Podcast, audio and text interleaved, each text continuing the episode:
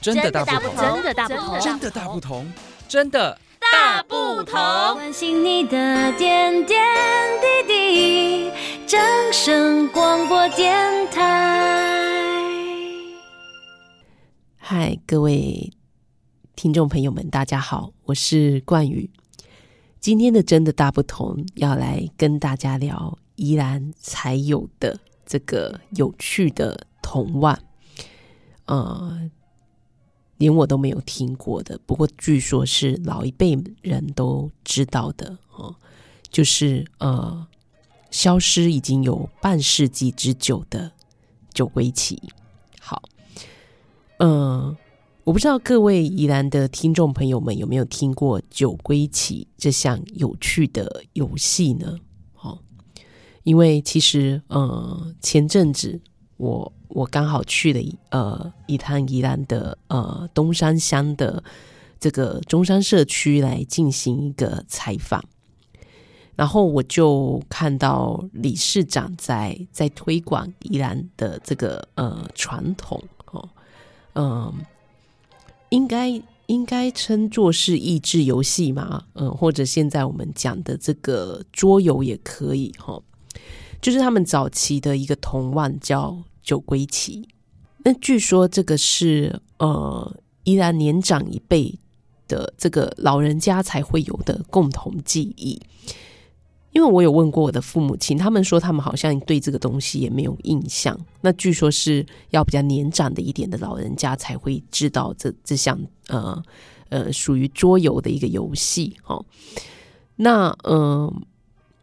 所以我说它消失半世纪久嘛，哦，就大概五六十年这么久的时间了。那而且呢，这个是全台湾只有宜兰才有人会玩的游戏，哦，只有宜兰人才会玩的游戏。那据说是早期就是因为呃呃这个农务务农的时代嘛，哦，那农闲的时候放牛的时候呢，这个小朋友他们的一个呃娱乐休闲的。游戏这样子，呃，就像以前，我记得以前就是有听长辈们说过，说他们在务农的时候或是放牛的时候，然后无聊的时候，他们就会玩一些，就是地上有什么东西就捡来玩，比如说，呃，有的会捡那个泥巴，然后去把它做成这个一尊尊的这个神像。然后就把它供奉起来膜拜，那拜久了就真的有神，然后就盖一间庙这样子。哦，以前也有这样的一个说法。那还有就是很多种啊，不同的一个呃，以前因为社会就是很淳朴嘛，那也没有什么玩具，也没有钱去买什么好玩的东西。那有就是地上有什么就捡来玩这样子，然后自己去发想游戏的规则这样子。那酒归期其实早期也是这样子来的，就是小朋友们农闲的时候放牛的时候，就在地上捡大概呃六颗左右的石头哦，就是各捡六颗哦，你捡六颗，我也捡六颗。那比如说，假设你捡的就是白色的石头，那我捡的就是灰色的石头。那以此区分，这样子区分出敌我这样子，齁，然后呢，就在地上画这个九格的棋盘，哦，就九宫格就能够开始玩了，齁。那这个就是九归棋的一个由来，齁。但因为呃，随着环境跟时间的一个变化，齁，这项属于宜兰早期的一个记忆的呃童玩呢，就渐渐被人给遗忘了，齁，所以。呃，因为后来我们知道可以玩的东西很多了嘛，那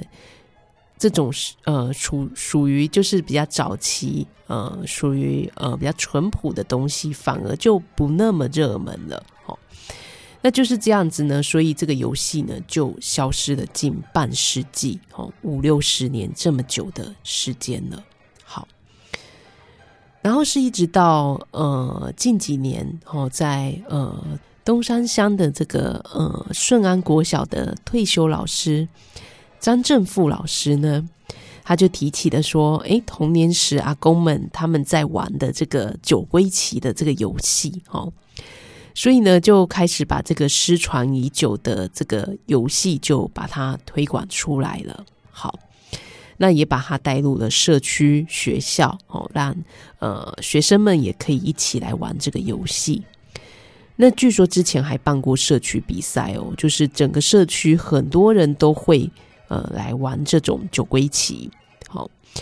那其实这个棋呢，它是非常的有趣。好，我们先从它的外形开始讲起好了。好，因为早期是石头嘛，就是我刚才提到的，就是我们各捡不同颜色的石头，我就可以玩了。好，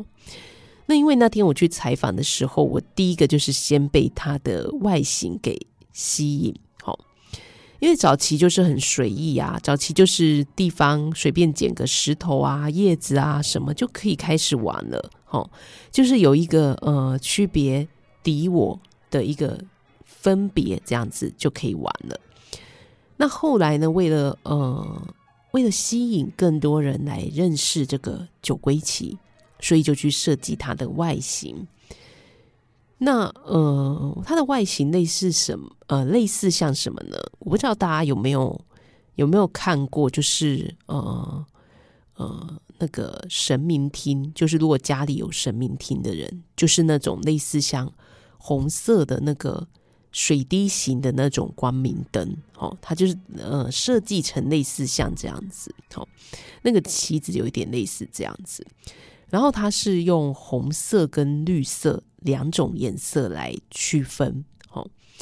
然后呢，就是呃，你六个，我六个，就是各六这样子，哦，那红色有六只棋，绿色有六只棋，这样子，好。然后它的棋盘呢，棋盘也很简单，它就是一个九宫格，好。然后每一格呢有四个点，哦，一格就是一个正方形嘛，所以有四个点。所以呢，总共会有几个点？会有十六个点，好，十六个点。好，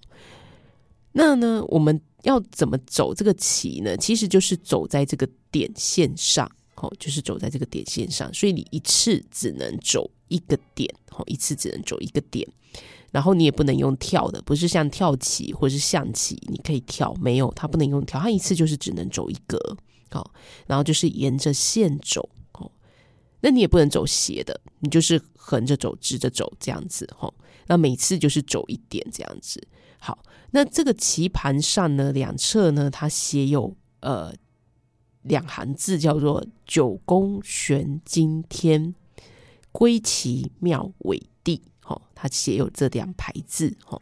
然后呢，中间就画一个龟山岛，哦，象征宜兰这样子，哦，宜兰才有的一个特殊的呃铜碗这样子，所以呢，我们把它称作九归期，哦，九宫格，然后又宜兰的呃特殊地景龟山岛，哦，好，然后它的玩法呢，其实很简单，就是我们刚才说的，每次只能走一个点，好，所以一开始的棋子呢，其实是各排在。左右两侧，吼，哦就是九宫格的左右两侧，沿着边线排，哦，然后呢，每次走一个点，哦，看谁先走，吼，轮流交替着走。然后他的输赢呢，就是用，如果是呃，他的输赢论定呢，就是说，如果当呃三只的棋子排在同一个直线上的时候。然后其中有一只棋子是不同颜色的哦，那这只棋子就出局了。比如说，呃，这条直线上同时有两只红有有两只红色的棋子跟一只绿色的棋子，那么这只棋绿色棋子就出局了。好，这就是酒归棋的玩法。好，所以最后就看谁留下的棋子最最多，谁就是赢家。哦。所以这听起来是嗯不会很难的游戏，但其实呢，嗯，其实社区在推广这样的一个益智游戏的时候，其实呃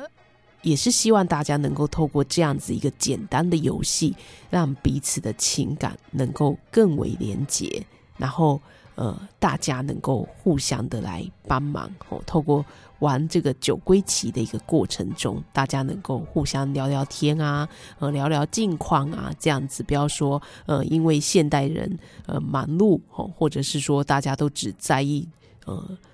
呃手机上面的东西，也可以透过呃彼此比较能够互动交流的一个酒归棋的游戏然后呢，能够联系彼此的感情。好，那虽然呃，虽然我们都知道说比赛一定有输赢嘛，这种棋局也一定有输赢，但是呢，在呃竞争的过程中呢，我们彼此可以透过交流哦，因为游戏不会很难，然后呢，可以借此联络感情。那在未来，那也希望呢，能够把这样子的一个只有宜兰才有的传统文化，能够推广出去，让更多的呃后代子孙能够知道说，诶，这个东西是我们宜兰才有的。哦，那其实，嗯，我觉得现在当然我们知道说，呃，外在的诱惑游戏，哈，外在的呃呃吸引。你去玩的游戏很多，哈，呃，比如说现在的手游或者是桌游，哦，种类都非常的多。但是有些东西，我觉得它是有它的情感记忆在的，哈。那这就让我想起前些日子我在南洋风情话的节目里面，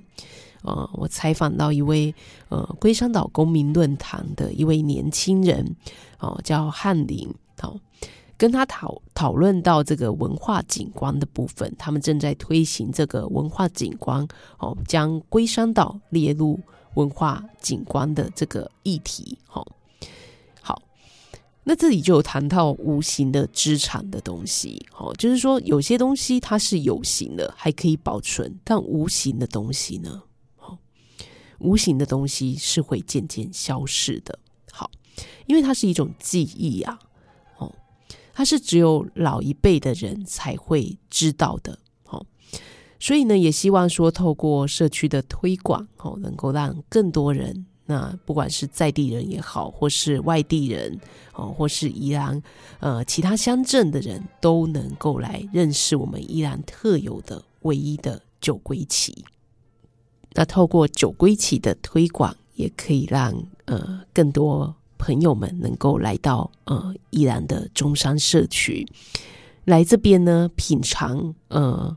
好茶。我们都知道东山有很好喝的红茶，那来到东山社区，你可以来这边品尝好茶，同时呢也可以来体验宜兰独有的酒龟旗文化。好，那今天的真的大不同，呃，就到这边告一个段落，我们下回见，拜拜。